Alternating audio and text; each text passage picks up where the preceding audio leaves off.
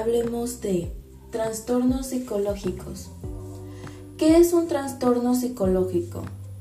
Son afecciones que afectan el estado del ánimo, el pensamiento y el comportamiento de una persona.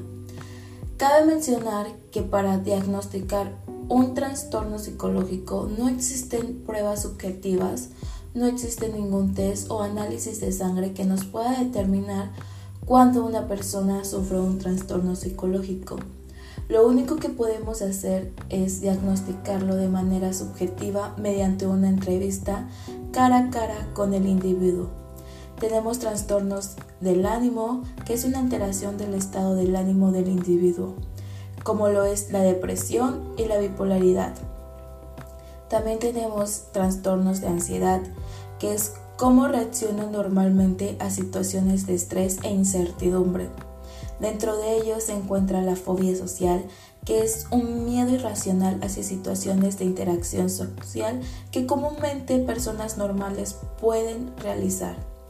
También tenemos trastornos obsesivos compulsivos, que es cuando el individuo tiene pensamientos instructivos y suele estar en un sentimiento de angustia o temor y esto provoca que realice ciertas acciones comúnmente de manera muy específica y de manera repetitiva.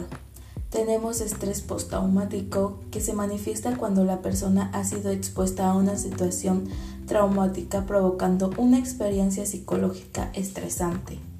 Existen trastornos de límite de personalidad, que es cuando el individuo tiene una personalidad débil o cambiante y dudan acerca de todas sus acciones.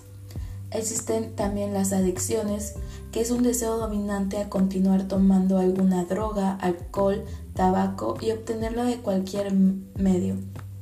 Tienden a aumentar la dosis, producen deficiencia física y aparecen el síndrome de abstinencia. También existen trastornos de baja autoestima, cuando el individuo se siente totalmente insatisfecho con respecto a sí mismo y a su vida, se siente incapaz de conseguir aquellos objetivos que la llevarán a sentirse con gusto de ella misma. Los trastornos de conducta alimentaria, como su nombre lo dice, tienen que ver con toda aquella obsesión de controlar la cantidad de comida que se consume como es la anorexia y la bulimia.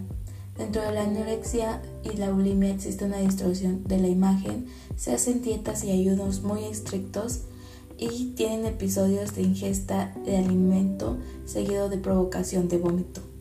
También tenemos trastornos antisociales que tienden a no relacionarse en sociedad, evitando cualquier interacción y provocando eh, comportamientos coagresivos de robo, de soledad, violencia y mentiras.